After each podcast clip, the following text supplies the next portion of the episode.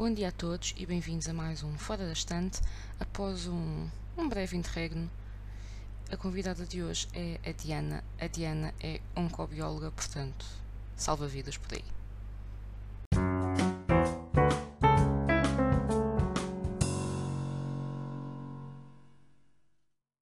Muito obrigada, Diana, por teres aceitado o meu convite. Vais então falar-me de cinco livros dos quais queres falar. Exatamente. É um ótimo critério, eu adoro. Basicamente, o meu disclaimer é: como a Bárbara já vos disse, o meu nome é Diana e sou muito nerd e sou bióloga e hum, gosto muito de ler, desde, desde que a minha mãe me obrigou a certa altura. E o meu disclaimer é: eu sou daquelas pessoas, tal como outras pessoas que já estiveram aqui, e daí não ser uma convidada incrível, que se esquece muito rapidamente de, de tudo o que leu. Portanto, foi um exercício interessante tentar lembrar-me porque é que eu gostei dos livros e, e aqui o critério de escolha foi, aliás, não foi um, foram vários, mas tem, tem uma, uma sequência lógica e aqui é mais começar por um mais recente que li há menos tempo e portanto me lembro melhor. Pronto, que é para começar em grande e depois a pessoa vai-se distraindo na conversa e já não interessa que a pessoa não diga muito. Exatamente. Acho que funciona. Pois existe o entertainment value que existe na mesma, pronto. Se as pessoas saem do início, continuam. Isto não é um programa intelectual. Não, não, não estamos Não é. aqui para isso. não. Eu não estou aqui para isso. Mas, mas pronto. Ai, queres que eu comece então? Vou-te só dizer uma coisa bonita já agora. Hum, Que eu já te disse isto no passado. hum. Mas é aquela coisa, nós conhecemos de falar uma com a outra há relativamente pouco tempo. Mas eu sigo-te no Goodreads há, pelo menos, há mais de 10 anos. Porque nós tínhamos amigos em comum. Pois era. E sempre foi aquela coisa que eu te achei uma pessoa interessantíssima pelos livros que tu lias, mas nunca falei contigo, que é um desperdício ridículo. É ridículo. Mas estamos aqui Perdemos agora. muitos anos. Perdemos muitos anos ainda por cima. As pessoas que nós tínhamos em comum, não vou estar aqui a dizer nomes, mas sabes o que é que eu estou a falar, Uhum. eram pessoas que, pelo menos, ela mencionava-me, mencionava-te a mim em conversas, que eras a amiga dela que estava em Aveiro e que era dali, não sei o quê. Uhum. Isto há muitos anos atrás, lá está, porque estavas em Aveiro. Claro. Já foi há muitos anos. Ah, ah, e pronto, e nunca falámos até recentemente. Isto é parvo. É muito estranho. É porque no fundo é estas ligações que a gente deixa passar e que. E eu tenho a certeza que eu te adicionei no Goodreads alguns nos últimos também 10 anos, ainda assim. Pois, Deve ser aquela coisa que adicionei do género, ok, esta pessoa tem bom gosto, se calhar pessoa acertaste nunca ela, fala. Mas a pessoa nunca fala. Nunca fala. E por acaso no Goodreads houve uma fase que eu até falava com algumas pessoas, mas era Uhum. raro. Pois. E então, e aquela cena do Goodreads nunca teve muito, eu pelo menos nunca participei muito naqueles fóruns, discussão e não sei quê. E então, é, era uma- é, falta um chat, falta uma função de chat no Goodreads. Isso podia ser mau, no entanto. Ambas conhecemos o tipo de pessoas que anda a tentar engatar pessoas que gostam de ler livros. É verdade. Portanto, não é um bom ambiente. seria mau, Já basta o Last FM. mas se nós conseguíssemos bloquear, já estava tudo resolvido. Hoje, o, o Goodreads tem muito em que pensar. Tem, eles não estão, eles ainda não, não exploraram, Não, a, não exploraram a fundo a, a capacidade daquele, daquele site. É verdade. E da app? A app é horrorosa. Ai, a app é péssima, mas eu também só uso para. Ok, acabei. Red, não, não, não, não sei quantas estrelas, pumba. Mesmo isso custa.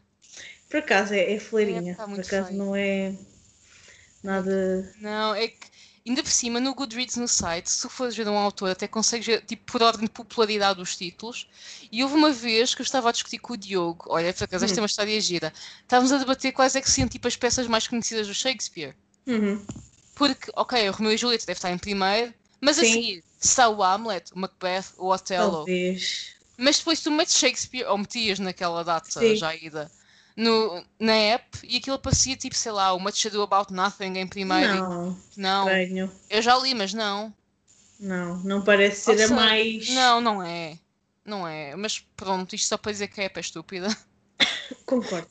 E se quiseres então passar ao livro do qual te lembras melhor. Portanto, isto É um também bom não é muito bem. Ah, mas foi o primeiro livro que eu li no confinamento ano passado. Ou melhor, estava a lê-lo Uhum. enquanto, entretanto, ficámos em, Confinados. em confinamento, que é o Lost Children Archive, da Valéria Luiselli. Luiselli. Eu já ouvi falar nesse. E quero um dia. É assim, eu gostei muito, porque é engraçado, na altura em que eu li foi, fui curiosa para, para estar a ler uma coisa deste género, que é uma família, no fundo, uhum. em termos assim de. O, o tema vá, é uma família, e neste caso é a mulher e o homem, e a perspectiva do livro é da mulher, uhum. da mãe, e tem duas crianças, o filho dele e a filha dela. E eles okay. estão os dois juntos. Não me pergunto se eram casados, já não eram, não interessam. Era uma certo. família. Era uma família assim agregada, vá. E ela, e ele, ela era tipo, ela estava muito interessada numa, na história das crianças que, que, que, atravessam a fronteira do México para os Estados Unidos ilegalmente, uhum. aí ser os Lost Children, certo. e tentar eh, ter eh, tentar saber como é que eles passavam, qual era a história, porquê, enfim, tentar explorar ao máximo essa perspectiva. E ele estava muito encantado com a história dos Apaches. Se não, se não, se não me engano, ela escrevia mais e ele era mais áudio e vídeo. Eles faziam, hum. estavam a fazer um documentário, uma coisa assim. Mas o livro todo passa-se à volta de, desses dois temas. Mas é também deles dois num carro a fazer uma road trip pelos Estados Unidos uma série de estados, lá está, estados fronteiriços, um, e é no carro em que eles estão a brincar, estão a jogar jogos, estão a cantar, estão. Uhum. Enfim, e que ela também tem, muito, tem muitos momentos de, de análise de tudo o que se passa da crise da imigração, da, uhum. das crianças a tentar, enfim, ter uma vida melhor, as famílias. É muito, é muito rica e depois a forma como está escrita é, é espetacular. e no fundo é, são temas que eu, que eu gosto de ler uh, esta perspectiva da imigração e depois tem outro livro nesse, nesse, nesse tema que já li há muito mais tempo, mas também é um dos meus favoritos.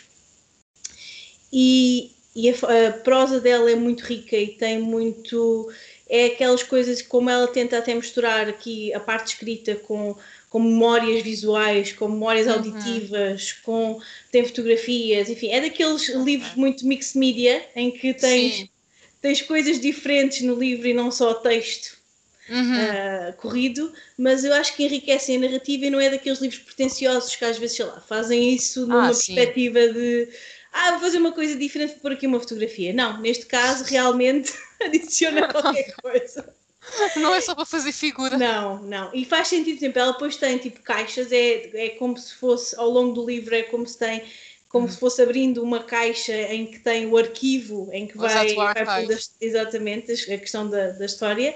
Eles têm as caixas no carro e ela vai, vai falando, vai no fundo uhum. descrevendo por onde estão a passar, o que estão a viver, o que é que observam, a história das várias famílias, das crianças, do, até nos comboios, também falo muito dessa questão do, na altura na linha de comboio, que havia muito, uhum. Havia aí mais, mais permeabilidade das, fronteiras, vá. Um, e, é, e gostei muito, e no fundo foi engraçado que estávamos fechados em casa, eu estava a ler um livro sobre uma road trip e sobre conflitos e sobre imigração e sobre índios, isso lá está os apaches, porque ele era muito focado na cena dos apaches e eu não conhecia nada sobre esse tema, zero.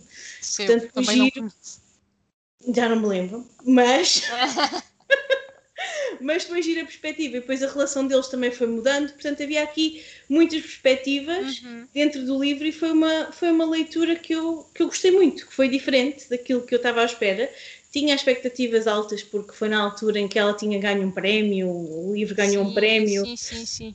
Eu até há uns anos antes já tinha lido um livro, um livro dela, mas com outro tema completamente diferente, não tinha nada a ver. Um, e estava curiosa, mas mesmo assim excedeu as minhas, as minhas expectativas e foi um dos livros que eu gostei mais de ler, exatamente porque é, é bastante diferente do que pois. do que tem sido publicado assim nos últimos anos e que tem sido apontado para prémios e, e tudo mais, portanto foi, foi uma, boa, uma boa experiência de leitura. Eu, como eu te disse, eu tenho muita curiosidade com esse livro. Eu nunca tinha ouvido falar na Senhora até recentemente. Uhum. E eu ouvi falar na Senhora porque uma pessoa em cujo gosto confio e que espero uhum. poder convidar para este podcast um dia. Andamos em conversações sobre o assunto. Ela, esse livro foi editado recentemente em português. Ah, uma editora independente que, muito recente que é do Porto, que é Bazarov, hum.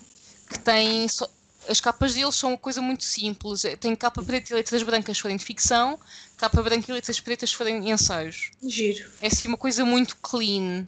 Uhum. E eu, essa pessoa uh, en- encomendou uns quantos livros e trabalhou também em alguns e estava a dizer este livro é fenomenal. Eu, como confio nela, anotei assim mentalmente e depois fui pesquisar e fiquei, ok, estou interessada. É, Mas-. Ainda não lá cheguei. E ela, se não me engano, eu acho que ela, eu não quero dizer uma barbaridade Eu gigante, acho que ela é mexicana. eu acho que ela é mexicana, É. ou pelo menos os pais são família, Não, não, eu acho que ou sim. ela é também. Eu, por acaso não eu sei. acho que ela é também, porque eu acho que li que este foi o primeiro livro que ela escreveu em inglês. Hum, Portanto, se ela não é mexicana, pelo menos é uma pessoa que escreve em espanhol. Mas sim, ela, por acaso. Olha, agora é que devíamos, devia saber, não sei. E isto é o tipo de coisa que eu devia ter pesquisado de antemão, mas. Mas vamos aqui fazer aqui rapidamente. É uma escritora mexicana. Ok, pronto. E é da idade da minha irmã, nasceu em 83, é bastante nova. Pois, olha, nasceu em Mexico City, mas ah, cresceu na África, em África do Sul. Por isso é que lá Há está. pessoas que têm vidas fascinantes. Tem coisas incríveis e agora vive em Nova York. Lá está, já vive em Nova Ah. York há muitos anos. E o outro livro que eu li dela, que também gostei muito, foi o The Story of My Teeth. E realmente tens razão, que foi o primeiro que ela escreveu em inglês, este, porque o Uhum. outro foi traduzido e eu nunca dei por ela. também gostei do outro, também dei quatro estrelas. Pois é isso, os meus, o meu critério de estrelas é gostei muito, não significa o mérito literário. O meu critério de estrelas é o fator de entretenimento que me providencia. Olha, no fundo Eu é sou tão isso. capaz Sim. de dar 5 a lá está um Shakespeare como a um livro infantil aleatório sem profundidade. Exatamente, é isso. Mas é que no é fundo totalmente O isto. que é que eu gostei mesmo? No fundo, é, o meu critério é gostei, não gostei. E gostei É. porquê? Vários motivos. E às vezes é os motivos propriamente- podem ser vápidos, mas são válidos. São perfeitamente De válidos. Eu, válido no para fundo... válido só muda uma letra. Ai, gostei. Foi bom. Essa foi... Saiu-me agora, assim, sem inspirado. Não, mas no fundo, opa, é isso. É... Eu às vezes vejo pessoas que dão tipo dois, três a tudo. E eu fico tipo, vocês não gostam do leem? Para que é que leem essa porcaria? Opa, eu vou dizer agora uma coisa potencialmente polémica. Há um Hum. senhor português que é escritor e tradutor, que é o João Reis. Sim, Eu nunca li um único livro dele. também Já não. li algo traduzido por ele, porque ele traduz nórdicos. Hum, E ele traduziu o Knut Hamsun para português e eu já li um Knut Hamsun em português. ok. Só li um em português, o Hunger li em inglês há muitos Uhum. anos. Este não é meu e li em português. Uhum. Ah, portanto, eu já li um livro traduzido por ele. Mas o senhor no Goodreads, eu nunca ouvi dar mais do que um 2 a um livro. Eu não. É muito difícil. Ele é muito. Ele é um público muito difícil. É muito difícil. É porque ele deve estar a avaliar, sei lá, Ah, não, mentira. frásica. Ele deu 5 a um livro dele. Ah, claro, Mas não, então. vamos comentar, não vamos comentar esta parte porque pode cair mal. Pode, pode. Não pode, vale a pena. Pode. Não vamos. Não, vamos. vale a pena, porque lá está, isso já é entrar em conversas que também não interessam a ninguém. Mas foi Sim. o único livro que eu ouvi dar um 5, foi um dos dele. Isso é bom. Nada self-centered. Ah, não. Pronto. De resto, epá, eu te- é que eu tive esta conversa por acaso com outra pessoa há, há uns dias, porque ela estava a dizer, este livro alguém leu, é bom, e eu, olha, gostei, mas não, não me lembro muito. Lá está, não me lembro. Gostei, mas não me lembro. E Uhum. ele, o João Reis deu dois, eu. Mas ele gosta de algum livro. Não. É que isso, sabes, o que é que isso me confunde? É para que é que as pessoas leem livros que à partida se calhar não vão gostar? Porque, ou então são tão exigentes que não gostam de nada. Pá, não sei, faz-me muita confusão. E há, tipo, sei lá, vai jogar paddle, que agora por visto é um É desporto uma cena. os betos gostam muito e outros não sei, não percebo. Vai jogar outra coisa qualquer, vai, sei lá, vai andar de patins, música. vai whatever, aprender a tocar agora guitarra. sair de casa talvez desnecessariamente. Portanto, vamos ouvir música, vamos aprender a cozinhar. Qualquer coisa, exato. Há tanta Mas coisa. pronto. Ver Mas- Netflix. Mas se calhar é um viés, que é um viés que eu tenho, que eu tipo, eu já sei mais ou menos o tipo de livros que gosto e leio dentro dessa categoria, dessas Eu categorias. Também vou por aí, claro que às vezes uma pessoa desilude-se, é como tudo. Claro. Já li muita coisa que esperava que ia gostar e olha, não deu. É, sim. Mas é como Mas é tudo. raro, mas é mais raro isso acontecer A do que gostar. eu basicamente também. gosto. Acho que vou gostar, gosto. Às vezes erro, erro mais, tipo, quando é aqueles clássicos muito, muito, sei lá, que têm uma expectativa gigante porque toda a gente adora aquilo. Hum, sim, sim, sim, sim, percebo. Como, como já te ouvi falar até do Guerra e Paz, que eu nunca li, mas quero ler. Eu não acho o Guerra e Paz mau, apenas acho que as pessoas dizem que é life-changing e é maravilhoso porque querem se orgulhar de que leram um livro de bem. 500 páginas e não querem dizer que Perdi o não, afinal tempo. o livro é só ok. É assim, o livro é bom. O livro, eu vou- já agora, eu, eu se calhar já expliquei isto neste podcast porque eu não sei. Já vão em não sei quantos episódios. E depois eu como falo muito com as pessoas, que são as mesmas pessoas com que eu depois convido. Já não sabes o que é que está gravado. Não, porque eu depois não ouço, que eu odeio ouvir-me. Natural. desculpa a eu todos. Também. Eu estou-vos a sujeitar a isto, mas eu odeio ouvir-me. mas o Guerra e Paz é, como o título indica, Guerra e Paz. Uhum. Nos períodos de paz é uma espécie de telenovela. Há muito baile, há uma rapariga de 14 anos que no filme é Audrey Hepburn, que passa- arranja três noivos, vai passando de um para o outro para o outro. Uhum. E depois tens as cenas de guerra. Não. E nas cenas de guerra tens um dos personagens principais que está ali perdido, a deambular no meio de guerras e mortes e coisas. E também tens o Clausewitz. É uma Uhum. personagem que aparece no livro e eu isso achei muita piada. Gostei. É assim um. Não é bem um easter egg. Mas é Sim. uma coisa engraçada. Lá está, dá aquele toque mais assim, uma ficção histórica mais, mais séria. Uhum. Está a meter uma referência mesmo Real. mesmo real. Ahm, e aquilo vai, vai alternando, e há assim muitos noivados, há amantizados, há primos e damas familiares. Não, olha, não te sei dizer com grande detalhe, porque Uhum. já li o livro há oito anos. Uhum. Já foi há algum tempo. Depois, no fim, há umas cerca de 200 páginas em que o Tolstói faz muitas considerações sociológicas e históricas. E é aquela coisa que, ok, ok, ok. E eu estou a fazer o gesto de passar a página porque as pessoas não vão ver isto, que eu não vou meter os nossos belos robes na internet. Podia, estamos lindas. Isto é o meu look desleixado de dormir, Sim, como diz a sempre. outra. É o nosso look desleixado de ir para a cama. Ah, isto são muito boas referências. Mas o livro é bom. Não vou dizer que o livro não é Claro. bom. É o melhor livro que eu já li. Não. Não. É um livro de 1400 páginas que eu li. É. É, pronto, exatamente. E, uma, e ser um livro de 1400 páginas que eu li, já para já, não acho que seja um grande feito que eu fiz. Uhum. Eu, no ano em que eu li, eu estava a fazer a minha tese de mestrado, Uhum. dissertação, aliás, porque era uma coisa com muito menos palavras, portanto é Uhum. uma dissertação e não uma tese, era um modelo inglês. Ah, e meu- a minha dissertação era sobre a Rússia, Ok. sobre política económica na Rússia.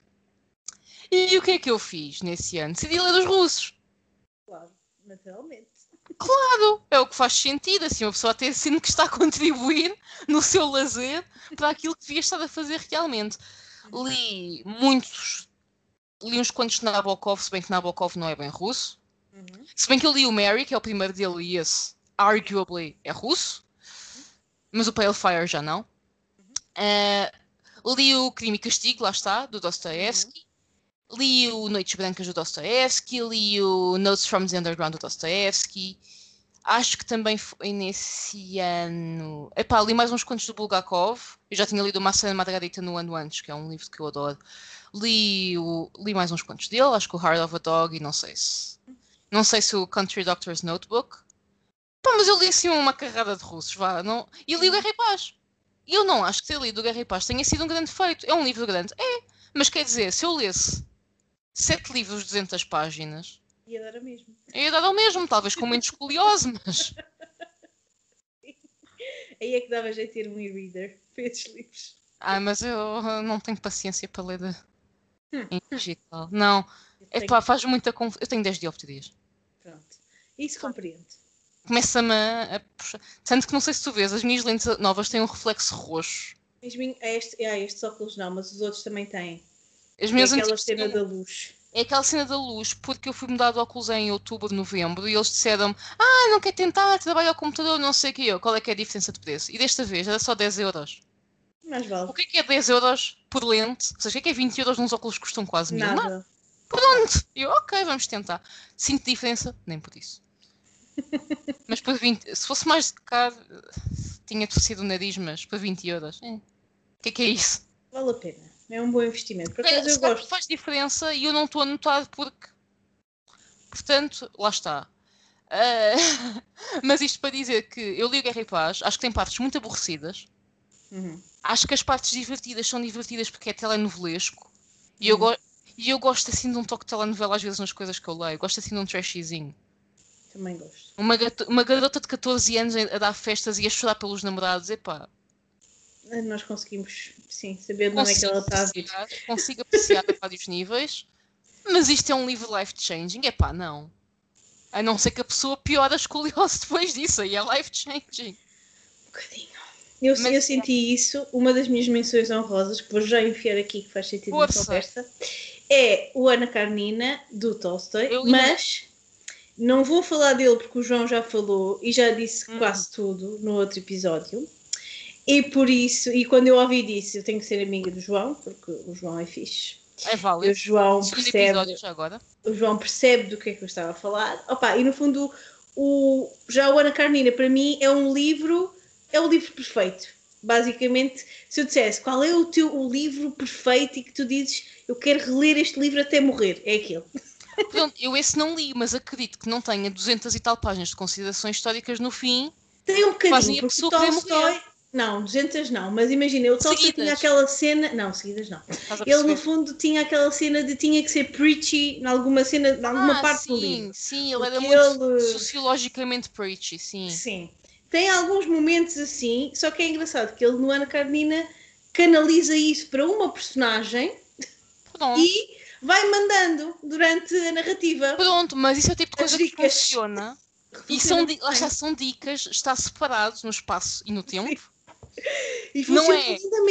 É não é que eu, autor, vou dedicar as últimas 200 páginas do meu livro, que já tem 1200, vou-lhe acrescentar 200 páginas em que eu vou falar do que eu acho da guerra. Não, não pode. Não. Pá, não me digam que isto é life-changing. Demasiado não indulgente. aguento. Eu não sei se esta palavra existe em português. Qual, qual, qual?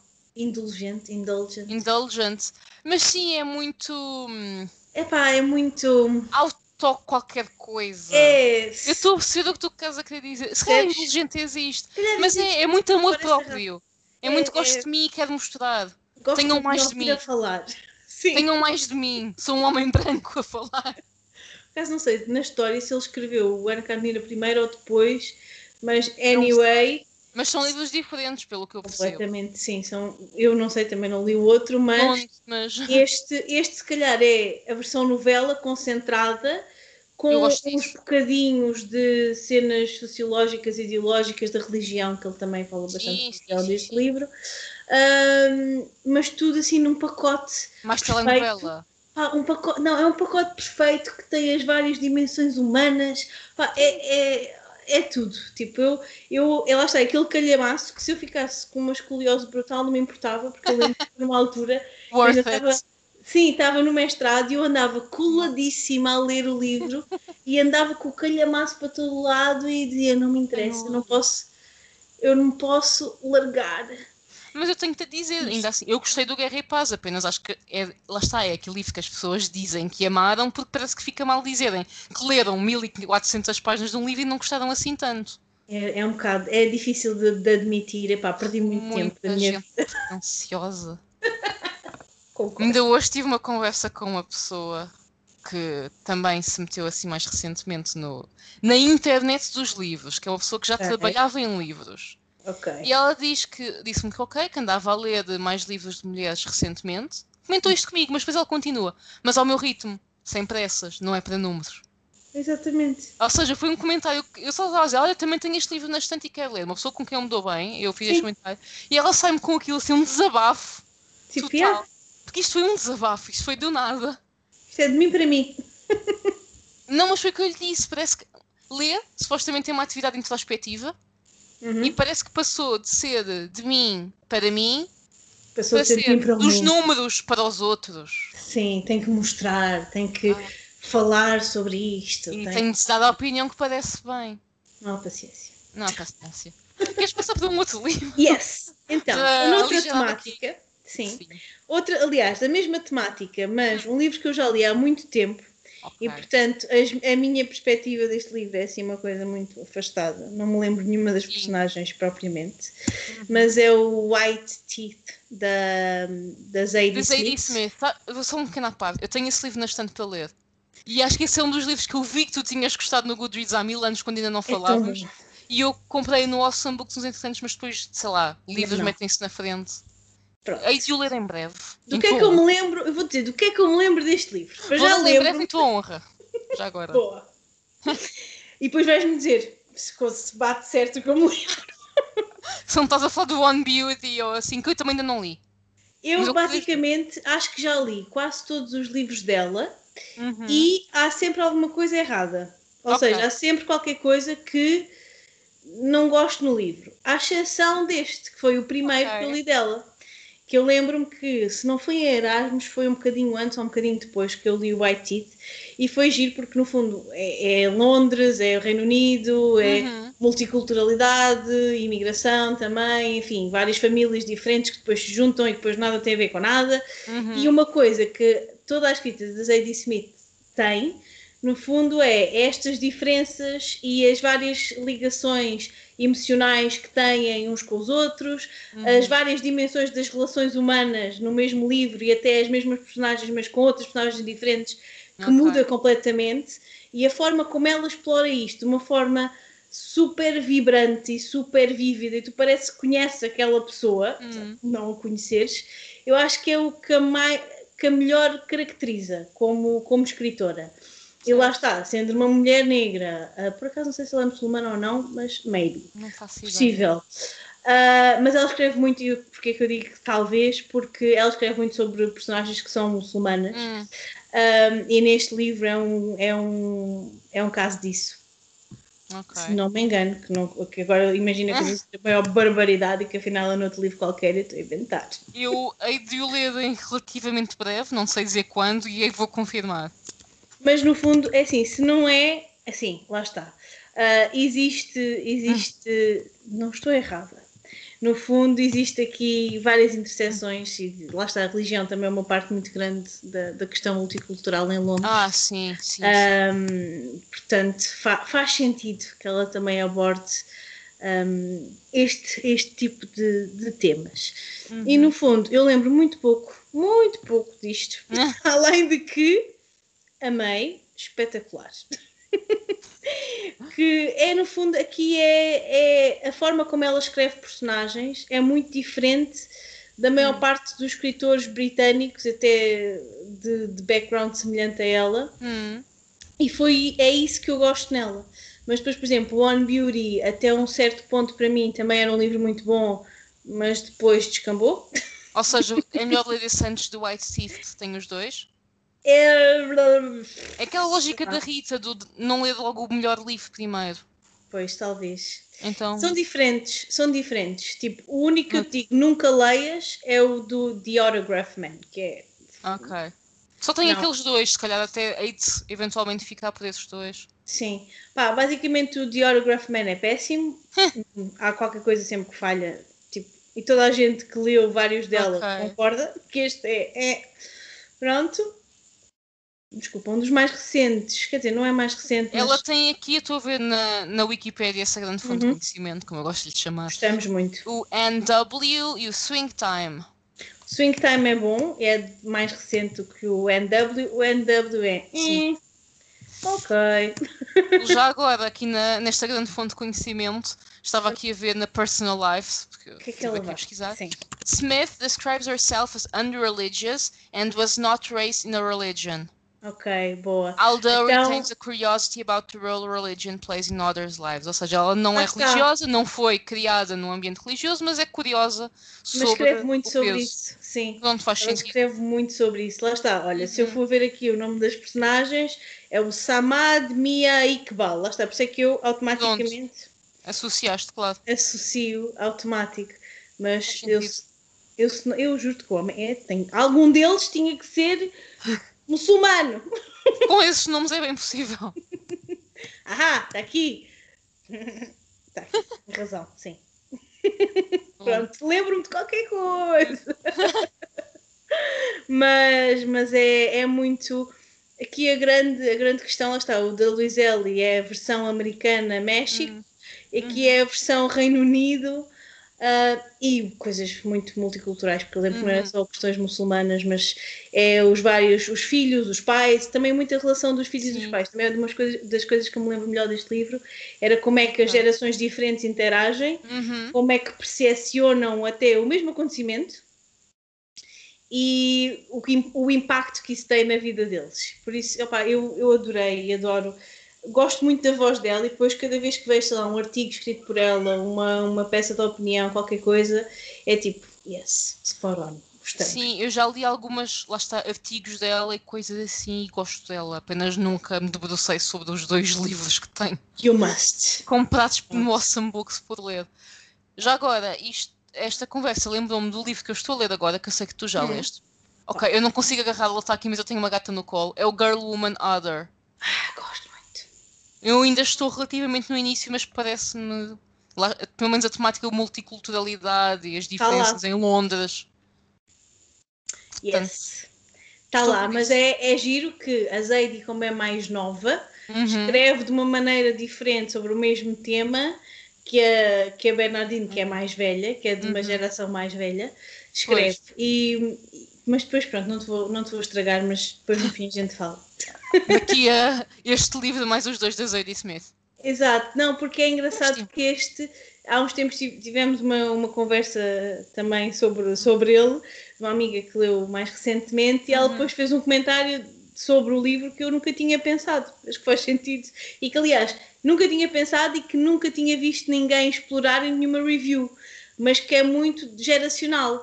Hum. Mas basicamente é, sei lá, a maior parte de, dos livros escritos pela nossa geração mais nova, uhum. bom, nossa geração, quando eu digo nossa, é só 30, 20, 30, 40, vá, sim, um sim, bocadinho sim. mais nova, tem uma perspectiva de, do que é ser bem sucedido diferente do que hum. a geração mais velha. Tipo, a geração mais velha, se calhar, ter dinheiro, ter uma casa, ter. É aquela coisa mais estabilidade, coisa. eventualmente. Sim. É a família, gente... sim. Sim, e então os temas explorados por uma geração mais nova, se calhar, não são tanto esses. Claro que aqui o comum é como é que vivenciam as coisas, é a parte mais emocional, que no fundo eu acho que acabo sempre por. Aí está. Minha gata saiu-me do colo. Está a tomar banho aqui ao lado. A minha veio tentar pedir eh, apoio, mas. Eu ouvi um miadito. Ouviste, ela veio aqui, mas depois foi-se embora. Não oh. quer nada comigo. Oh. Uh... mas no fundo eu estou sempre muito atenta a como é que a parte emocional das coisas e a parte das relações humanas, porque eu acho que no fundo é isso que eu hum. gosto muito de ler nos livros. É esse o meu, o meu foco principal que é eu consigo identificar-me de alguma maneira com estas personagens e mesmo que não me identifique, Sim. o que é que eu consigo retirar desta leitura? O que é que eu consigo aprender? Seja sobre eles, seja sobre mim, seja sobre outra coisa qualquer. Acho que me identifico com isso. Ah, é, eu, acho que, eu, eu acho que é isso que nós procuramos, a maior parte de nós, sei lá. Se calhar há pessoas que leem por motivos diferentes, e um bocadinho voltando à nossa conversa, sei lá, há pessoas que leem por sei lá, para aprenderem sobre feitos históricos, para aprenderem Mas isso, oh, for the plot, acho que é uma leitura para... muito específica, aquela não Sim. ficção sobre temas e coisas assim. Sim, só que mesmo isso também acaba por ser o que é que nos, o que é que nos atrai, isto é Sim. É, o que é que nos atrai para aquela leitura. Isso agora vai fazer a ponte para o que eu estou a falar a seguir. Lá está, a leitura é uma coisa introspectiva. Sim. O, facto, o que nos leva a escolher as coisas que nós escolhemos eventualmente também te dá algo a ver com isso. Mas força, fala do. Não vamos perder a ponte. A ponte, no fundo, é, ou seja, não, porque é que nós queremos ler sobre aquele tema? Uhum. Aqui, aqui não foi uma razão muito profunda, foi mesmo uma série que eu vi e depois comecei a ficar interessada neste tipo de. nesta família, no fundo. Hum. Que uh, o terceiro livro é da Sarah Bradford, e até agora foram só mulheres, uhum. sobre um, a Lucrécia Borgia. Ah, sim. Ela também, esta Sarah Bradford é. Eu não vou dizer uma barbaridade, mas se ela não é historiadora, é uma, uma autora que escreve muito. É, is an historian e biógrafa, pronto que escreve sobre vários temas. Neste caso, ela escreveu vários sobre os Borgia, também escreveu um sobre o Cesare Borgia, portanto, o irmão. Uhum. Sim, um, sim. Mas o da Lucrécia foi o que eu gostei mais, porque também é a personagem que. A personagem não, que ela existiu, foi uma mulher a sério. Sim. Um, uma personagem da história, se quiseres. Também é uma personagem, porque no fundo houve uma série, já não sei em que ano, que era os Borges, lá está. Sim, eu tenho um, nas coisas que quero ver um dia, mas nunca ai, aconteceu. É tão bom. Eu preciso ver Jeremy isso. Irons como. Eu preciso ver isso. Como o, o, o Papa, sim. Sim. Sou grande fã do Jeremy Irons, confesso. Ai, é tão bom, é espetacular. E a Lucrécia, no fundo, é uma personagem que historicamente se sabe pouco sobre ela. Ou melhor, Uhum. existem muitos mitos, existe muito. Ela tem muito aquela. Quase uma aura de, Hum. da mulher que envenena homens, que é má e que, sei lá, tipo uma cobra, estás a ver? Sim. E, e eu achei, hum, mas que não é bem assim, tipo, é Uhum. The Seductress, é uma. Ela tem muito. Existe assim um mito à Uhum. volta dela, mas a verdade sobre quem era a Lucrécia é muito mais interessante do que o mito, Pois. Porque ela era super inteligente. Há Uhum. muito. Existe aqui um. uma- uma- um grande ponto de interrogação que é a questão da relação incestuosa dela com o irmão. Ah, sim. com o Cesare, tudo indica que realmente tinham uma relação incestuosa. Se funcionava para eles, não vou julgar.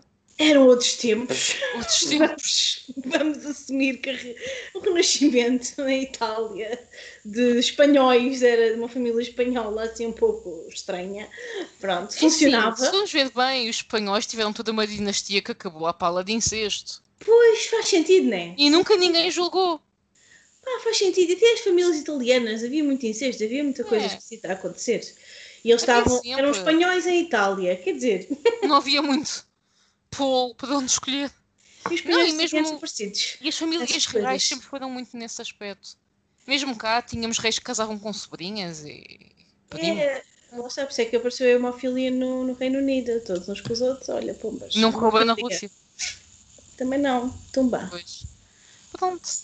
Pá, e a Lucrécia era uma, era, foi uma mulher muito, era, ela era muito inteligente. Uhum. E aqui, lá está, há montes de romances históricos ficcionados. Esta é mesmo a biografia da vida dela, com, Pois. com- tentou-se, é, neste caso a Sarah Bradford sendo historiadora, tentou mesmo ir a fontes reais um, tentar perceber como é que foi a vida da, da Lucrécia, que ela foi casada várias vezes, Uhum. tinha aqui, sabia-se que a relação dela com o pai e com o irmão eram um bocadinho, eram as duas relações um bocadinho sugestas, um, mas que ela própria era uma mulher que negociava, ela negociou o casamento com um dos maridos, ela tentava tomar as decisões dela, ou seja, ela estava muito à frente do tempo dela, e especialmente tendo uma, uma filha ilegítima do Papa, porque ela não era uma, uma filha ilegítima do, do, do Rodrigo Borgia, neste caso, que era o Papa Alexandre VI, Uhum. se não me engano. Um, era uma filha ilegítima do Papa, era uma mulher que tinha má reputação, mas ao mesmo tempo ela conseguia jogar as Alexandre peças. É, ok. As peças certas no momento certo e tentar, no fundo, proteger-se ela própria, mantendo a relação com uma das pessoas que ela mais gostava na vida, seja incesto ou não, que era o irmão, que era um homem que, lá está, o Uhum. príncipe o, do, do Machiavelli foi muito inspirado no, no Cesare Borgia, se não completamente, Uhum. porque o Cesare também, lá está, um homem da guerra, era muito diferente da Lucrécia, mas era um homem que teve a imensa, imensa... Olha, finalmente a Olivia veio para o meu colo. Ah, com gatinhos funciona melhor. Ah. Ah, E ela disse: Não falar de guerra, vou já para aí. esse é o meu tema. A mim fala assim, eu- sabes como é que é? Uma pessoa começa a falar pelos gatos. É. Pronto, opa, e ele, ele era um homem muito, muito forte, tinha uma série de opiniões também muito fortes. Pois. E acho que ela era quase. o- Ela também. Não devia ter um feitio interessante, ah, mas se calhar tinham ali um equilíbrio entre eles, porque sinceramente eu não queria viver na pele deles, porque eles estavam num, num ambiente um bocadinho tóxico, diria. Ahm, e sei lá, apoiavam-se, apoiavam-se mutuamente e eram, e eram irmãos e, Uhum. mais além. Um, e a forma como ela escreveu, eu li para aí, li este, li outro sobre ela do Dario Fo, que também gostei, Hum, e li, que também é interessante, mas e li, li vários. No fundo, houve uma altura em que eu li Tiveste todos os livros. Tive, tive uma fase Borges intensa. Uh, todos os livros sobre a família e depois perspectivas diferentes. Havia muitos deles que eram mais focados no, no Papa, claro, e na uhum. ascensão dos Borgia, porque eles eram uma família normal que de repente o pai é Papa. Pois. é nomeado. Um, há ali muita coisa, enfim, muita trafolhice. E muito, muitos mortos e, e, corpos que aparecem e o César volta e meia matava mais um e mais outro e claro. não sei muito bem porquê. Ou se não era ele a matar, era a mãe dele. Um, e pronto, e a Lucrécia eu achei piada, porque este livro foca, é, muito, é focado nela inteiramente, mas nos aspectos que não se fala tanto dela. Claro que uhum. continuava, ela era uma mulher bonita para a época, e portanto aí vem também a reputação dela como The Temptress, a, claro. era tipo a encantadora, a serpente, mas que envenenava os maridos, precisa ter vários maridos. Claro. Mas calhar até envenenou, não sei, não Se sabe bem. nada contra, nada a favor. Mas ela lá verdade... sabe as suas motivações? Mas a verdade é que ela, além, era, era no fundo, ela conseguia ser ouvida numa família com vários homens muito fortes, com posições muito marcadas e muito. Pá, é, ela, ela, ela, não sei, não sei como é que ela conseguiu. E numa altura em que as mulheres ainda tinham menos voz. Exatamente, e é isso que eu acho. Uhum. Pá, como é que é possível? Eu na altura lembro-me de estar a ler e pensar como é que é possível uma mulher nesta altura ter sido tão inteligente e não só inteligente de saber pensar ou de ter uhum. Eh, capacidade intelectual, mas de jogar as cartas certas nos momentos certos uhum. para, no fundo, para sobreviver e para não ser para não ser apenas um peão na mão de, dos homens fortes na vida dela, pois. porque poderia ter sido. E foi um bocadinho, mas ela teve um bocadinho de capacidade de, uhum. de, de levar a coisa maneio. Teve ali um maneio. Exato, teve ali uma, uma capacidade diferente que as outras, se calhar, não. No fundo, ela conseguia, conseguia dar-lhes a volta. Tenho imensos comentários a fazer sobre este livro que nunca li. Conta. Sobre o livro, não tanto, mas sobre a temática mais. Sim. O primeiro é uma pequena recomendação, já que falas disso, uma mulher que teve assim uhum. uma capacidade e poder e tentou uhum. jogar assim umas cartas a seu favor. Uhum. Eu vi uma série recentemente que é baseada num livro, que é o She Wolves. Ai, não, não sei vi. se está na Netflix. É, é, com a com a Ellen Casser, que é historiadora, e ela escreveu um livro é sobre as primeiras rainhas medievais de Inglaterra. Ai, Tipo a Matilda e a Eleanor da Aquitaine. E acaba na Isabel I. Aliás, o último episódio é da Tudor, é da Jane Grey, da Mary. Ou seja, tem ali toda uma parte e está giro, gostei. E ela é mesmo historiadora, ela vai aos sítios e eu adorei que ela fosse ah, aos sítios. Gosto muito disso. Ela ali tipo na costa da Normandia a falar das coisas, ela no castelo de York a falar das coisas, gostei. Está? Netflix, tem três episódios, para aí de uma hora cada.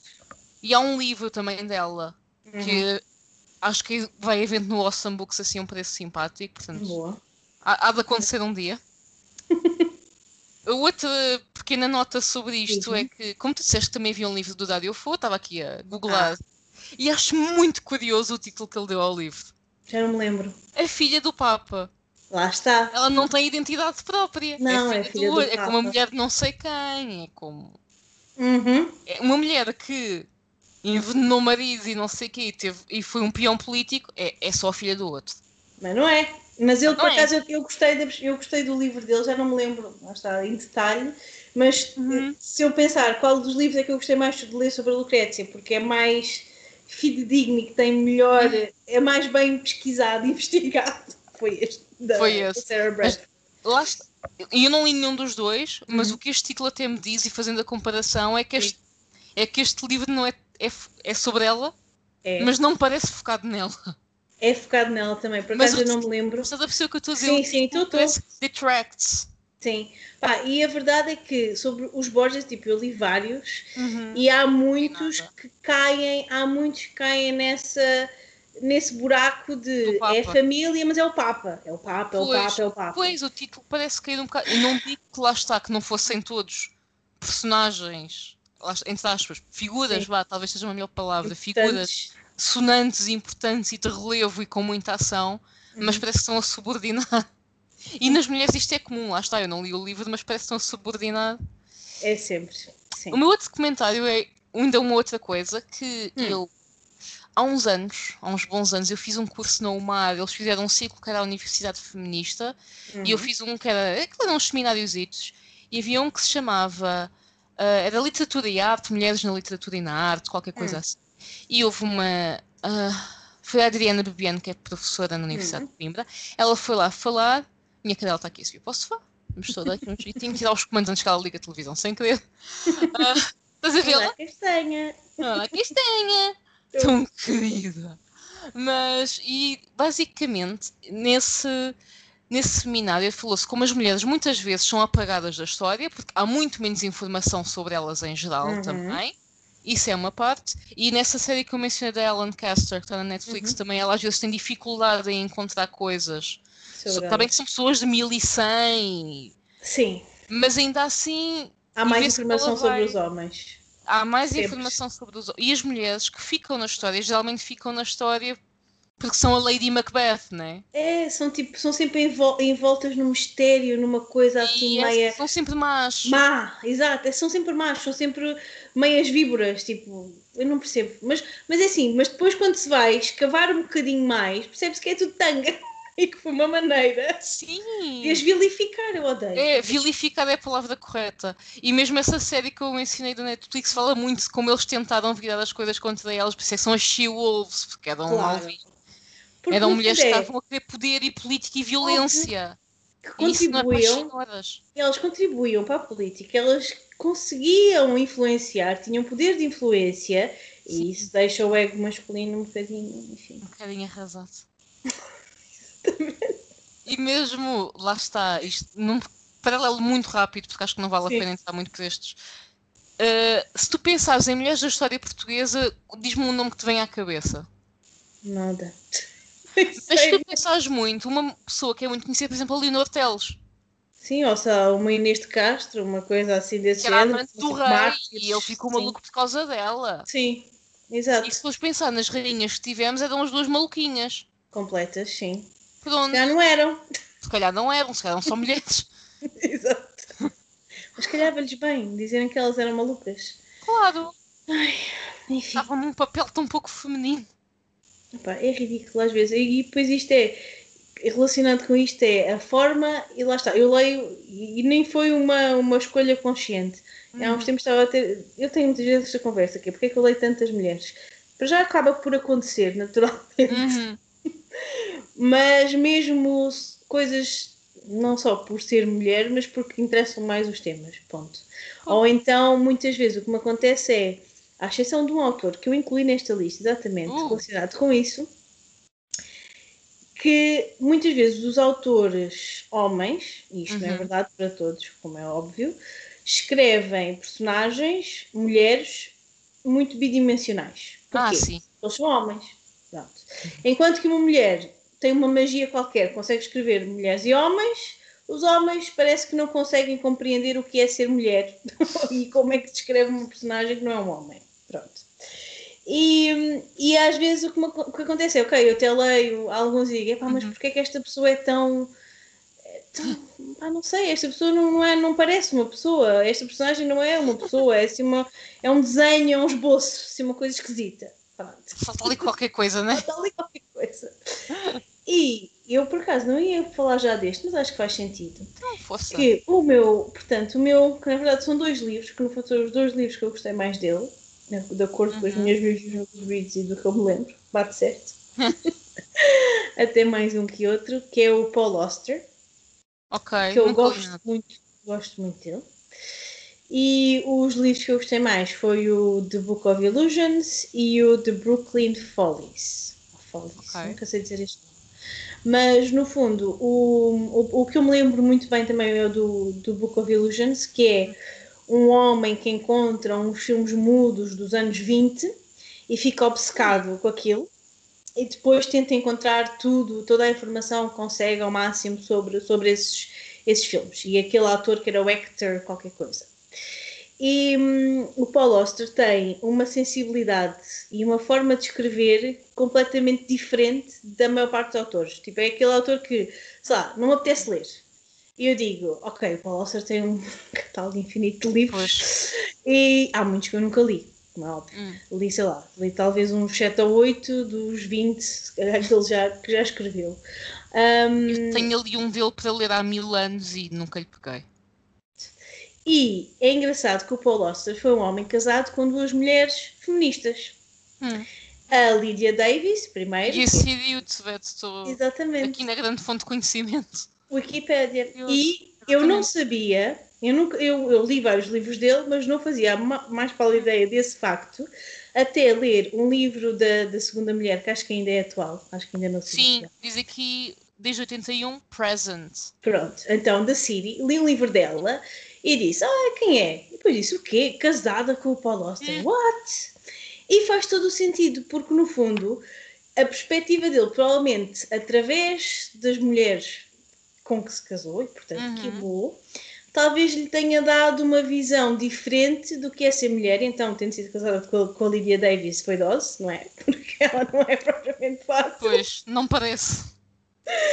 Mas hum, eu acho que isso talvez, isso, isso é, eu acho que isso é bom para, para, para quem escreve, aliás, é bom para todas as pessoas do mundo, mas também para quem escreve e para quem quer escrever personagens, mesmo que seja, lá está, e eu se bem me lembro, tanto do um como o outro, os protagonistas do- dos livros são, são homens, Uhum. mas a forma como ele escreve e a, a capacidade de análise que ele tem das várias situações é, é super diferente. E às vezes é aquela coisa de.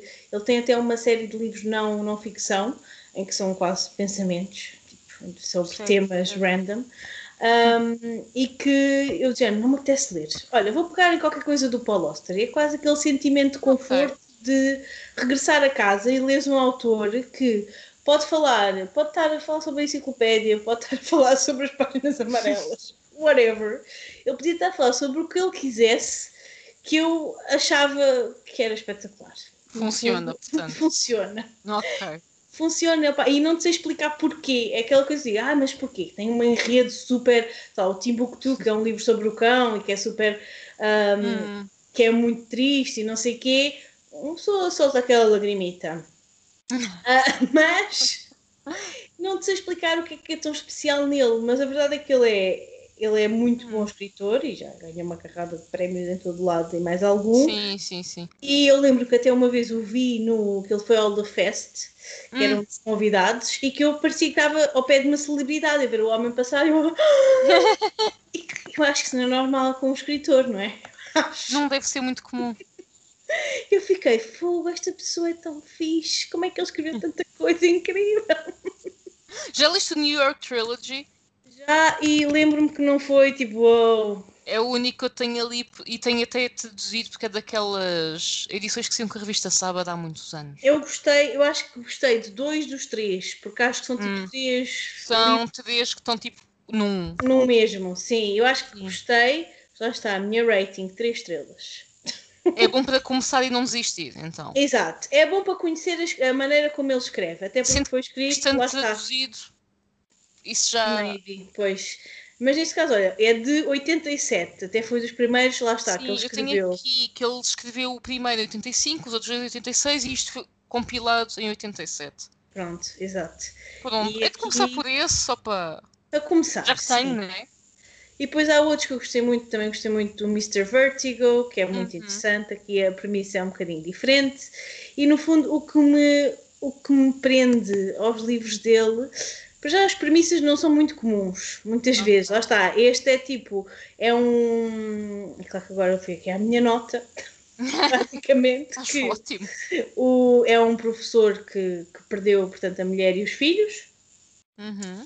E entretanto está tá no processo de luto e num dos dias, hum, numa noite, basicamente, está ali naquela, Uhum. naquela loucura a beber e a sentir-se mal porque está sozinho no mundo, ah, que de repente vê o tal um filme lá do, do comediante ah, mudo e fica Uhum. completamente obcecado com aquilo. Pronto. E, hum, e pronto, e depois aí o enredo e tudo, e tudo por aí fora. Lá está, ele toca em temas que é um bocado estranho, no fundo. Ah, alguém que tá, morreu não sei quem e agora ficou obcecado com uma coisa que viu por acaso.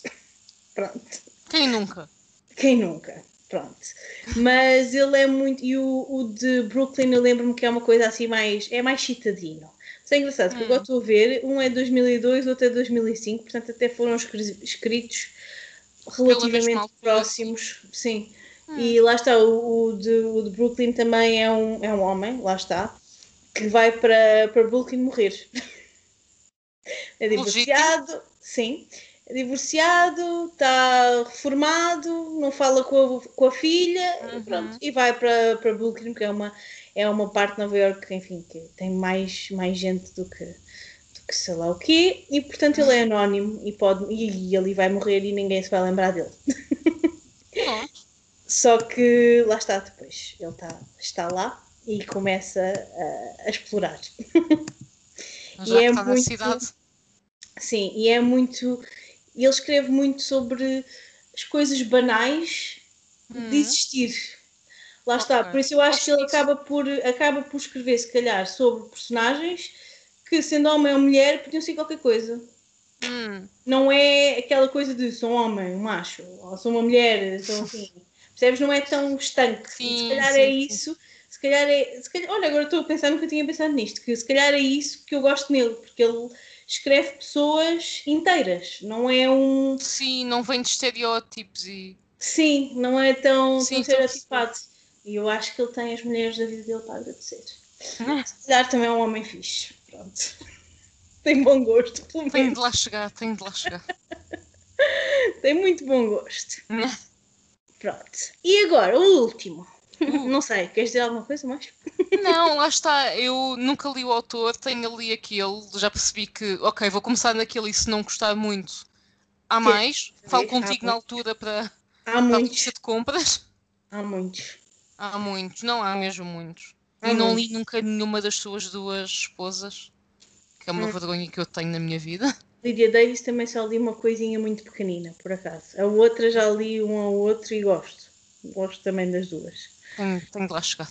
Há muita coisa para ler. É, é muito difícil. É muito difícil, não tenho estrutura para ler isto tudo. Não dá. É muita coisa Lá está. Não, não é uma competição.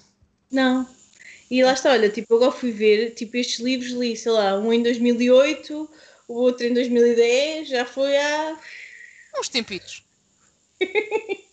Uns tempitos. há meia dúzia de dias.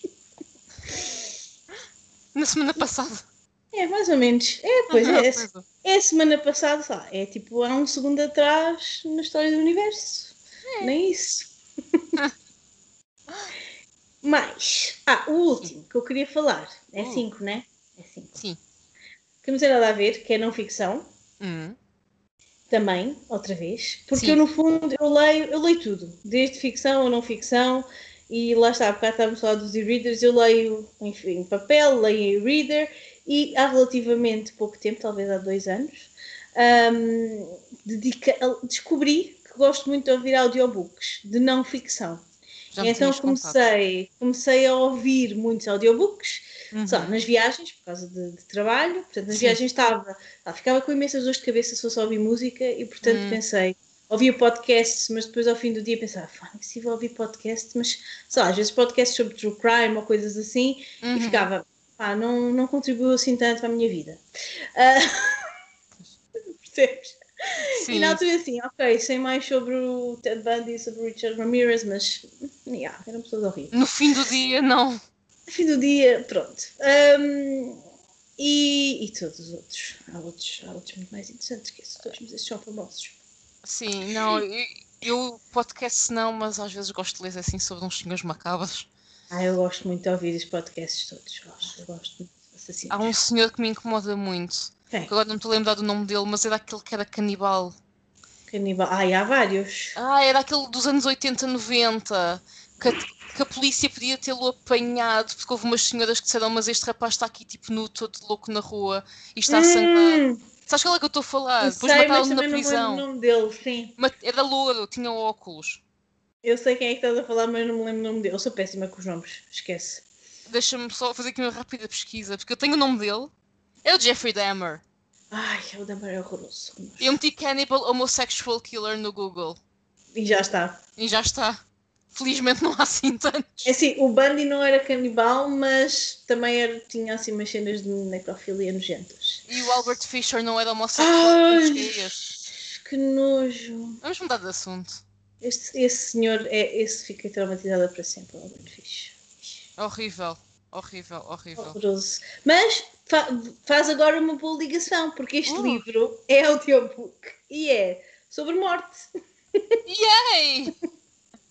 Não é bem necrofil necrofilia com cremes, Por favor, não. é. Não o- essas coisas sobre necrofilia. Eu não quero. Não queremos. Não, que é sobre morte, assim, em sentido mais lato. Que é da Caitlin Doughty, Uhum. que é americana. E é o From Here to Eternity. Apesar dela ter vários livros, que são todos muito giros, gostei de todos. O primeiro é o Smoke Gets in Your Eyes. O segundo é Will My Cat Eat My Eyeballs? Ah, sim, já ouvi falar nesse. Acho que esse é ser dos títulos mais conhecidos, não? Muito giro. Ok. E este acho que é o mais recente dela, em que ela, no fundo, ela faz parte, ou não sei se ela fundou ahm, é- esta, esta The Order of the Good Death, ahm, e que ela é tipo do. criou um movimento, acho que ela no fundo criou mesmo isto, ou Hum. se não criou, está envolvida desde o início, de um movimento Death Positive Ok. que basicamente é hum, aca- tenta normalizar a morte como uma parte normal da vida. Ah, eu estou aqui a googlar a senhora. Ela tem um canal de YouTube, não tem? Ela é Em tão que fala de engraçada. coisas de mortuárias. Yeah, ela é Já super é. engraçada. Ela é mortuária, sim, ela trabalha numa, numa, numa funerária. Ela está no Six Feet Under. sim, ela trabalha numa funerária e eu, o meu sonho da minha vida um dia é ter uma funerária. Ok. Porque, assim, não já. Porque viste o Six Feet Under e ficaste inspirada. Também não, vi uma parte, nunca vi o Six Feet inteiro. É a minha série favorita. Eu tenho que ver, eu já vi Mas para não me inspirou a ter mortuária. já vi para aí duas temporadas Hum. e adorei e depois parei porque estava a ver com a minha mãe e depois parei. Pronto. Eu Mas, não julgo. mas é uma coisa, não te sei explicar porquê, é aquela coisa de se alguma vez tivesse ido para a medicina, tinha ido para a medicina dos mortos. Porque os vivos faz-me confusão. E a cena de Ok. funerária, opá, não sei, eu, eu acho que é- deve ser um bocado duro trabalhar nisso, Uhum. assim no dia a dia, mas por outro lado é fascinante. E este livro, porque é que eu gostei tanto deste livro? No fundo, ela, já, o primeiro é muito. ah, o Smoke Gets in Your Eyes é quando ela começa a estudar, quando vai para a escola de, de mortuária, que nem sei se isso existe em Portugal. Coisa Ah, parecida. duvido.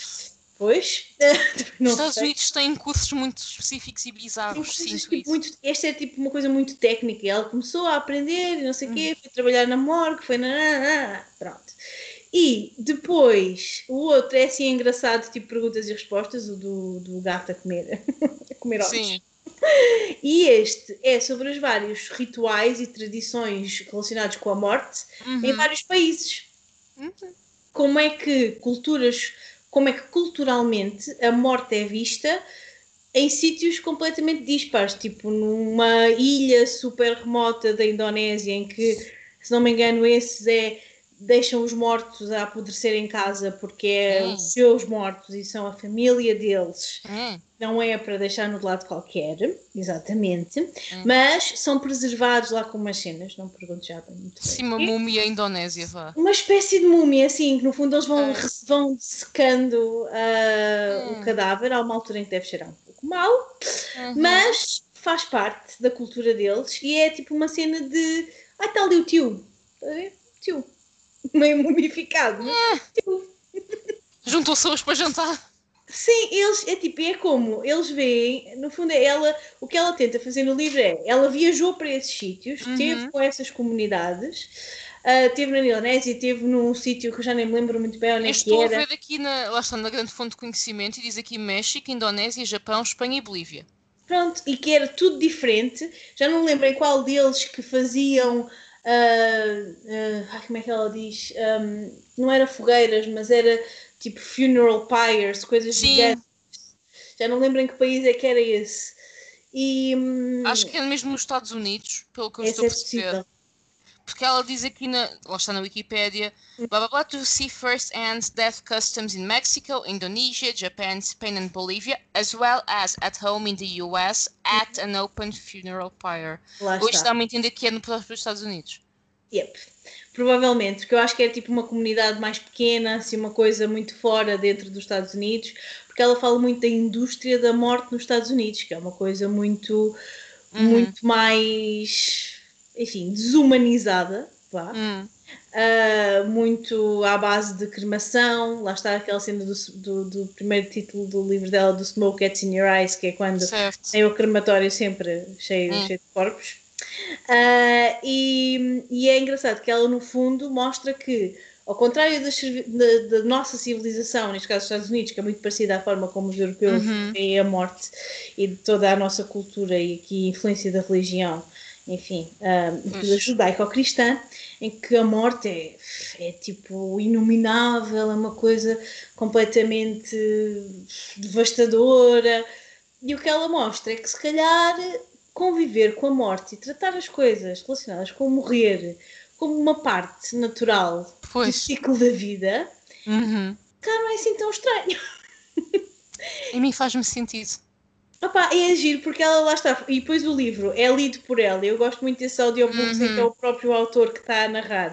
Porque é engraçado. Eu acho que se eu tiver a ler aquilo na página, se calhar não é tão, não é tão vívido. Lá está. Eu, se calhar se uhum. tivesse lido e não me lembrava da cena lá dos mortos na Indonésia, depois ela ainda por cima é engraçada a escrever e faz piadas. Sim. Eu acho que muitas vezes, até nos audiobooks, quando são os próprios a, a narrar, acabam por. Hum, acabam por meter piadas no meio da gravação do audiobook, que é engraçado. Sim, eventualmente entoações mais. Sim, diferentes. Se calhar de um terceiro eles... não se senta à vontade. Sim, de fazer, é giro. E então ela, lá estava contando, eu cheguei ali e depois disseram, ah, vou-te levar o meu tio e não sei o quê. E tipo, ela foi à casa das pessoas, via como é que as coisas aconteciam e perguntava-lhes, então, e porquê que é assim? Como é que esta tradição começou? Tentar perceber. Uhum. E eu, tipo, eu quando estava a ouvir, eu até pensei, isto era tão giro, isto é tipo uma série. Se calhar ela até tem alguns vídeos sobre isso no YouTube, ainda é não. É capaz. Honestamente, não fui pesquisar. Mas é tão, é tão interessante, é tão vermos que a, a experiência humana é tão diferente. E uma coisa tão simples como morrer, que vamos todos morrer, é a única coisa que temos na vida. É a experiência humana universal. Exato. Como é que culturas diferentes e comunidades diferentes, às vezes é mesmo dentro do mesmo país, por influência religiosa, por, eh, enfim, pode ser por montes de coisas diferentes, realmente sim, é assim. Um, como é que isso depois impacta, tem impacto na nossa forma de, de, ver, de ver a morte? Pronto, eu achei, pá, é, é espetacular e ela, lá está, como é tão engraçada, as coisas são, é, é mesmo fascinante, a sério, é tão engraçado porque é aquela coisa de confrontar a nossa mortalidade uhum que é algo que não nos deixa propriamente confortáveis pensarmos. Um dia sou eu. Pois. Um dia é alguém que eu gosto muito, mas faz parte. Eu, por acaso, acho que tenho uma relação muito positiva com a ideia de que somos todos finitos, incluindo eu. Yeah, eu mas há pessoas que de facto não têm. Eu já conheci pessoas que se, uma pessoa, se fizesse uma pequena piada ou alusão, hum. entram em pânico. Yep. E isso faz acaso, parte ela, ela explica muito que, lá está, há pessoas que é tipo um, um, tema que tu não podes falar. Sim, sim, sim, há pessoas que entram completamente em pânico. É uma coisa que a mim me fazia confusão, mas, opá, lá está, percebo que é um tema sensível. Sim, opá, é. Eu, por exemplo, eu agora, depois digo-te a piada que eu já tenho pensado muitas vezes, uh, às vezes penso, Diana, está calada, porque ninguém quer ouvir essa piada, porque ninguém vai achar piada como tu estás a achar piada, porque é um assunto sério para de pensar coisas estúpidas. Só que lá está.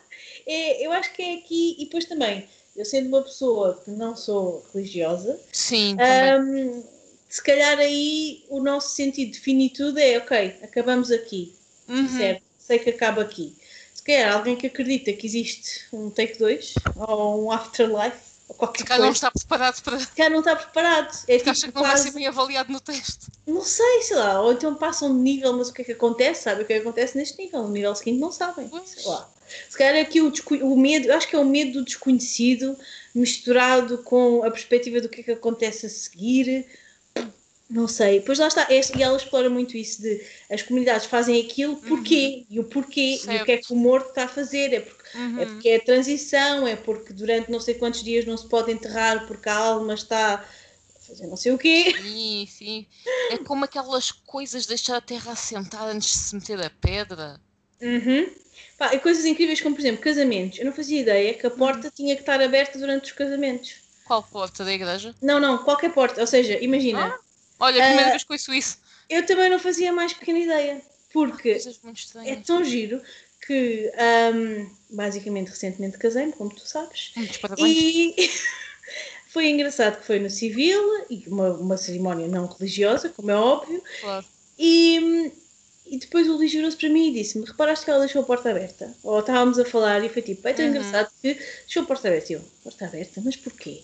E ele: Porque é assim, nos casamentos, não sei bem porquê, uma superstição qualquer, que se deixa sempre Olha. a porta aberta. Fazia ideia. Que é para não. E ele explicou-me porquê, mas a verdade, já não me lembro. Se, se eu tiver a ouvir, pode ser que me ajude.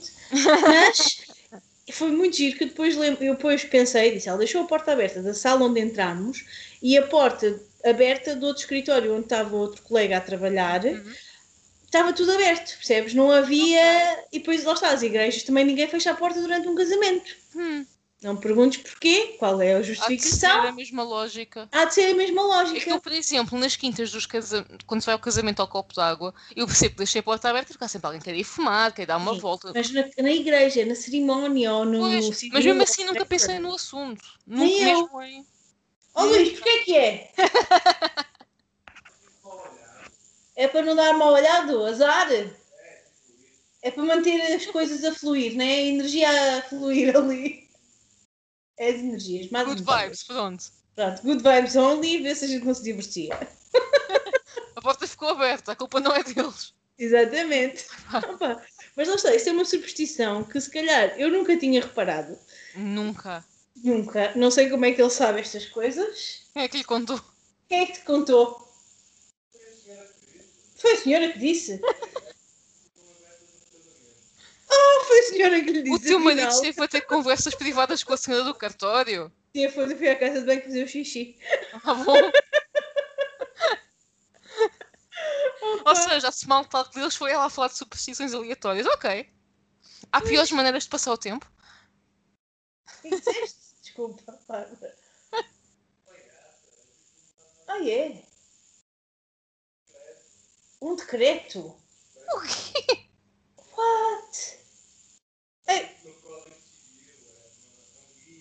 é um guia de casamentos. Olha, está incluído no guia de casamentos. Ok. É incrível como esta. Isto é uma superstição, porque na realidade, se É que eu percebia que agora deixassem a porta aberta por causa do Covid e não sei o quê agora. Não, não, não, não. É uma cena, é um Uau. guia.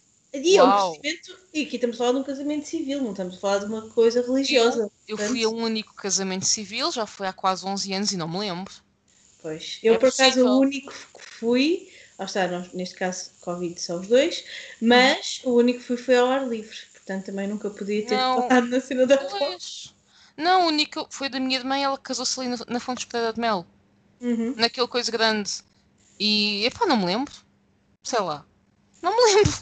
Ah, Mas olha, lá está, superstições que nós nem fazemos ideia que existem, Ah, têm uma razão qualquer estranha Exato. E as pessoas, lá está, uma, uma cerimónia Focam. civil, lá está, e tem um, um, um- E depois acho que, eu acho que até, numa dos exemplos que ela dá, lá está, don't quote me on it, que não Uhum. tem nada a ver com religião, tem a ver mesmo com. Sempre foi feito assim. E Pronto. pronto. Costumes. Este é o nosso costume daqui do, do nosso, da nossa comunidade e é assim que fazemos. Uhum. Pois. Pá, e eu, achei, eu acho super interessante porque é uma perspectiva diferente e a maneira como ela aborda e como é, é muita pedagogia para, para o bem. Pronto. E no fundo, hum, eu nunca pensei muito bem o que é que façam com o meu corpo, provavelmente doar à ciência, que é aquele sentimento de ser útil. Ah, Vamos sim, estudar, Eu, por acaso, coisas. abordamos, abordei este tema num, num episódio anterior, não sei dizer qual foi o número do episódio, mas este tema é abordado num episódio que depois te posso dizer mais tarde qual é que é. Acho que, eu acho que É ouvi. com a Catarina. Ouvi. E ela fala naquele. naquele livro da Mary, como é que ela se chama? Eu sei perfeitamente qual é o livro, é o Spook. Ah, Barry, The Mary é, The Mary Roach. Roach. Sim. da Mary Roach e ela fala das várias possibilidades pós-morte Uhum. e lá está, eu sempre tive muita ideia de o que se aproveitar disto, que acredito que nem seja assim muito, Faço Daí é coisa útil. Exatamente. É isso acredito que haja aqui coisas que não são muito fáceis de aproveitar. também. Infelizmente, e disse isso no tal outro episódio, mas podendo, fiquem. não vai ser útil. Se for Exato. útil a alguém, acho ótimo. Já não vais precisar, diz, olha, eu já Pois não é isso, já não me é útil. Metam lá no OLX da vida. Do hospital. O LX do hospital. Opa, mas pronto. Mas há pessoas a quem essa ideia incomoda muito. Incomoda. Porque É querem uma ir íntegras difícil. e inteiras e não sei. Acho Eu- que é difícil lidar Sim. com o tema no geral.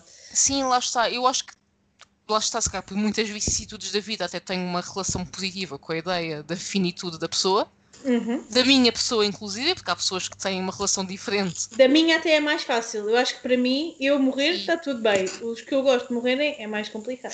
Lá está, a pessoa tem de ficar para isso. Sim, Tens de exatamente. ficar para ver isso acontecer. Sim. Pois, eu também já, já passei por umas quantas dessas e. eh, Pois, é muito mais difícil perder outras pessoas porque ficas cá e estás a vivenciar o estás Sim. cá. Sim. Acho que isso é muito mais difícil. Acho que isso deve ser.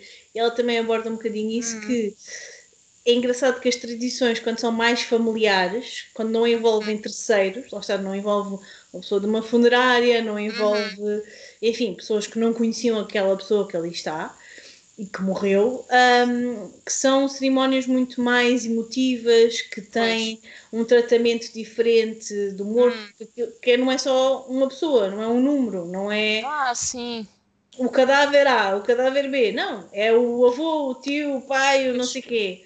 Um, e que têm, têm tradições completamente distintas daqueles que já têm, um, recorrem a, a É serviços. serviços profissionais. Uhum. Um, e é completamente diferente, mas aí depois também acho que tem a ver com a regulamentação de cada país, por Hum. causa da questão de haver, enfim, surtos de cenas Sim. Questões cenas de vírus, bactérias, sim. E de haver aqui, dependendo do que é que se morreu, também antigamente morria-se de qualquer coisa, foi um ar que se lhe deu. E havia uma coisas um bocado coisa, coisa, sim, e coisa ruim e ninguém sabia Aliás, bem o que era. E aliás, mesmo atualmente, quem morre com Covid, acho que os, acho que os enterros são sujeitos a muita plastificação. É horrível, sim.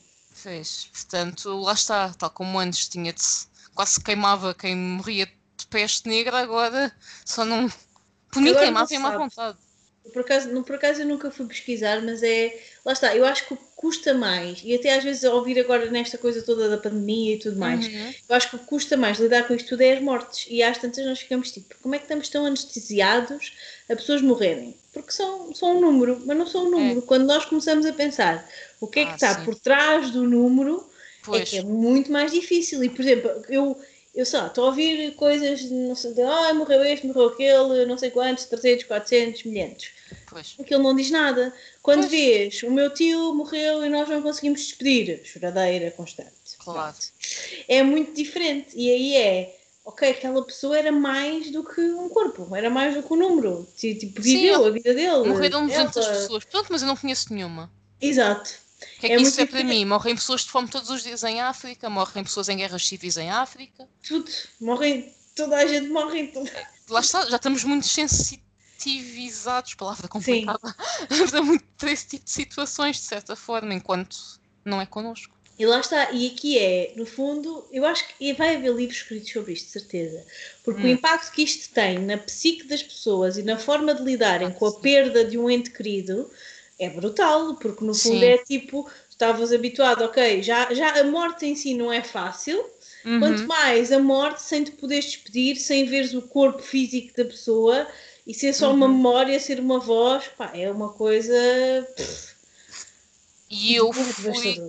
Confrontada com uma outra situação recentemente, Hum. que eu depois posso te explicar mais recentemente, mas uma Uhum. pessoa da Uhum. minha família faleceu recentemente, não de Covid. Uhum. E a filha dessa pessoa, também é Uhum. da minha família, é enfermeira. E eu tenho a certeza, no Beatriz Ângelo, eu tenho a certeza que ela não tem tempo para fazer o luto. Lá está, nem pode pensar nisso. Nem pode pensar nisso. Nem consegue, ou se, se consegue. é, lembra-se, mas tenta esquecer que é para Pois, não... porque não, não deve ter cabeça para tudo, simplesmente. E isto ocorreu-me recentemente, que ainda é uma outra vertente. Isto vai, é assim, isto acho que o impacto de tudo o que estamos a viver vai ser, vai ser ao longo de muitos, muitos anos. Ah, Daqui a uns sim, sim, tempos, sim. pá, há uns tempos li um artigo que não tem nada a ver, mas que era sobre um grupo de investigadores que estudava o comportamento de macacos em Bali. Uhum. que eram macacos que tinham comportamentos económicos. Era, é que era? Eh, Hum. Era, o- é- era qualquer coisa como The Economic Behaviors of Non-Human Primates. E então, Ok. basicamente, era que os macacos em Bali roubavam itens mais valiosos Ok. versus itens menos valiosos. Pronto, coisas que eles viam era tipo, they, they like really shiny things. Pois é, que yeah. shiny stuff. Mas nem sempre era shiny, era tipo coisas que têm mais valor monetário. O raio dos macacos pareciam que sabiam que aquilo valia a pena. Será que eles viam pessoas a tratar as coisas de forma diferente? Não sei, pronto. E então o que eu ia dizer é, ta- tal como existe, estes, estes senhores têm uma vida incrível, que é observar macacos Sem Bali. durante anos e tentar perceber qual é o comportamento social deles. Uhum. Vai haver pessoas que daqui a 10, 20 anos vão falar do, do- da questão social, do impacto que teve haver estas alterações na, nos rituais de morte, Sim. nos lutos, nos. Tudo. E E é. mesmo em rituais de vida, no fundo. Sim, Eu conheço e sei de várias pessoas que os escritórios onde eles trabalhavam decidiram, ok, não precisamos mais de uma localização física. E conheço pessoas que vão ver para aldeias. Eu não era capaz pessoalmente, até porque eu conheço a aldeia em questão, porque são pessoas lá está da minha aldeia. Mas eu conheço pessoas que. Mas eu até. Eu não era capaz, mas eu percebo a lógica no sentido de lá estão seguros. Sim, Lá não há ninguém. É que não há mesmo ninguém porque existem velhotes no lar, mas não há Ok. quem viva perto o suficiente para os ir visitar, muito- em muitos dos casos. Há muito pouca movimentação. sim. Eu estou a falar de uma aldeia mesmo ali ao lado de Espanha. Sim, aquela Não, aldeia- não, é complicado. E eu acredito que se fecharem as fronteiras e comprar víveres não vai ser a coisa mais fácil do mundo. Mas pronto. Mas eu conheço pessoas que estão a fazer isto.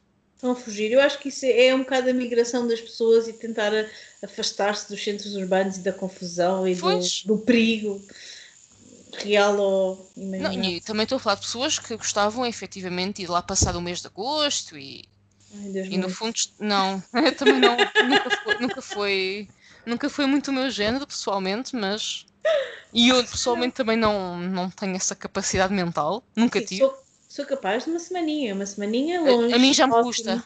A mim Ah, eu digo de gosto. experiência. Não, eu digo de gosto. experiência, custa, custa, já custa. Eu gosto de desligar aquele botão, mas depois digo, ok, agora volto a ligar. Eu gosto de ter opções. E as opções não existem muito nesse tipo de sítios. Não, é um bocado complicado. É, E é um É. bocado do isolamento. Acho também se calhar são fases da vida das pessoas. Se calhar há fases Sim, que as pessoas sim. dizem, olha, vale a pena agora estar aqui. Porque eu quero. Mas lá está, nós há dois anos atrás não tínhamos a possibilidade de escolher que valia a pena estar ali. Ah, não. E isso também é interessante. É giro. Há coisas que acho que até são boas Uhum. até alguém começar a estragar. Ah, pois. É como tudo. Alguém se lembrar e começar a, a- a estragar tudo, a perverter tudo o que era bom numa coisa melhor, pior para ganharem mais dinheiro, para ganharem mais poder, para qualquer Ah, coisa sim. assim. Isso é que é tudo muito maquiavélico. Maus. Pronto, como viste, não tinha nada a ver umas coisas com as outras. Acho ótimo. Dos livros que, que eu resolvi trazer-te. Acho tudo ótimo. Coisas diferentes. São, porque eu no fundo, tipo, sei lá, olha, eu depois aqui até pus menções honrosas. Uh, podes dizer. Livros que eu gostei muito. Só que eu acho que se eu falasse sobre isto, para já ia me enterrar. então, Pois. já não te lembras do livro. Não, e Fala são aqui. coisas que, tá, por exemplo, coisas como o da hum, Anya Yanagihara, o A Little Life, Já ouvi falar, nunca li, sim. very good, muito emocionante, dá para chorar e tudo. Ah, e que é, lá está, é um queridinho de muita gente. Mas Hum. que eu também gostei muito, também é um dos livros que eu mais gostei de ler e que foi uma experiência muito positiva. Um dia, quiçá. Um dia. Depois, outro, como Memórias de Adriano, da, da Marrete Yourcenar, que é espetacular. Nunca li por um motivo. Eu já falei disto com a Rita. Hum, Ah, eu, no sétimo ano, nós lemos a Salvação do Wang Fu na escola, em português. E foi engraçado porque eu e a Rita estávamos a falar deste livro. Ela, mas eu adorei o fim. Eu, não, eu achei o fim horrível.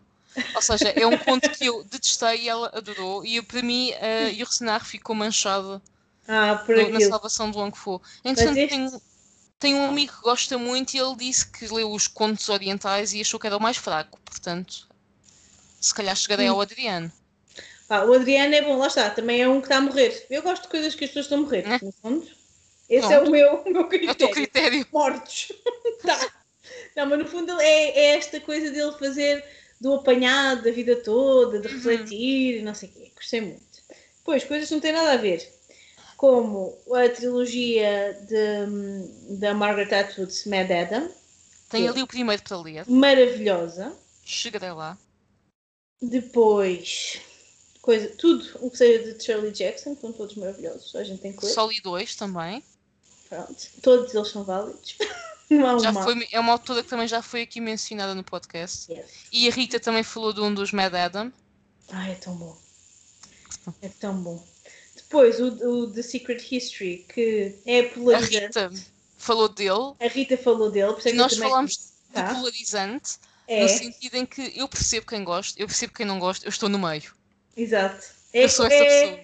Eu gostei, é tipo, eu, é, por exemplo, é um dos livros favoritos da, da- de uma das minhas melhores amigas e ela, tipo, Não a Rita, ah, na- que não a Rita, exato, outra ainda. a Raquel, que ama este livro de paixão. Uhum. E eu acho que fui um bocadinho influenciada por ela, porque eu li o livro porque ela estava sempre, ah, tens que ler, tens que ler, tens que ler, espetacular, Uhum. não, não, não. E é engraçado que ela lê livros por razões diferentes das minhas, ou melhor, ela valoriza coisas nos livros que eu se calhar não Uhum. ligo tanto. Ela gosta muito mais, sabe, valoriza muito aquela prosa mais lírica, uma coisa Ok. muito mais envolvente. Mais formalidades. Mas não é tanto formalidades, é só, ela gosta de coisas mais descritivas, gosta Hum, de pois não. de elegância na escrita, aquelas coisas. E eu normalmente não costumo ser muito Pois. puxada por isso, mas neste caso acho que resultou. Uhum. Lá está, são critérios talvez mais de forma, nesse sentido formal. Sim, sim. Não é sim, formal são, como em são, são, são, são. Formal São mais de forma. forma, Era sim. isso que eu queria dizer. Mas pronto, Secret History gostamos muito da mesma. E um dos meus autores favoritos, que é o Neil Gaiman, e o Neverwhere, que é o meu favorito dele. Nunca li nada É. dele. Eu adoro Neil Gaiman e Terry Pratchett. Também pensei em falar do Good Omens, mas pronto, que é um livro escrito pelo Terry Pratchett e o Neil Gaiman, fora da Hum. cena de Discworld. É um anjo e um demónio ah, na Terra e pronto, e é muito giro. Ou E seja, dia que eu Neverwhere- decidir aventurar por eles os dois, Uhum. devo começar por esses. Sim, É, eles dia. sim, e eles são os dois muito engraçados, são escritores muito diferentes. Ah, o Neil Gaiman, para mim, é dos melhores escritores de fantasia, ponto, e dos melhores escritores. e o Neverwhere é engraçado que é, um- é, hum, ele tem dos mais famosos, o American Gods, o, Sim, já ouvi falar. aqueles assim muito sonantes, mas o Neverwhere, eu gosto, lá está, Londres, é quase o, o underground de Londres, ah, muito Hum. ficcionalizado, porque é fantasia também. e o Good Omens, lá está, um anjo e um demónio. E o Terry Pratchett é um escritor maioritariamente de sátira e cómico, apesar de escrever fantasia.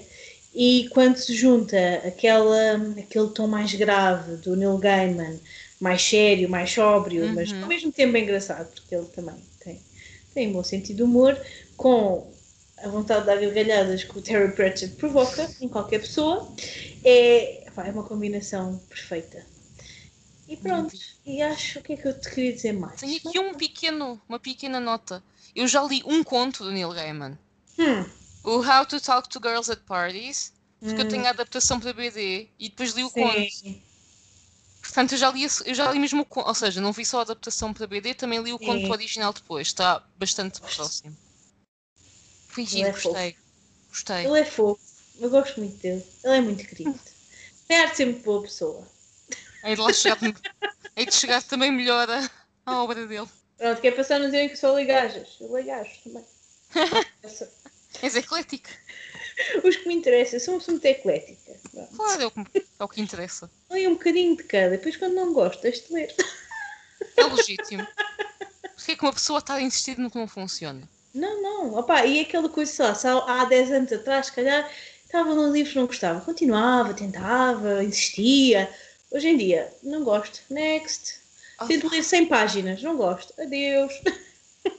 Eu só tenho assim um livro que fiquei a meio, que ainda estou naquela de será que volto, será que não? E se voltar, se calhar já tenho de ler do início. O Le Rouge et Noir do Stendhal, O Vermelho e o Negro. É um clássico francês. Nunca tentei. Opa, eu meti-me naquilo quando havia outras pessoas a ler assim num grupo de leitura Uhum. e eu pensei, bem, o, o original francês está a um euro e tal, vou comprar o original francês em vez de dar 20 euros pela edição da Relógio d'Água. E não conseguiste.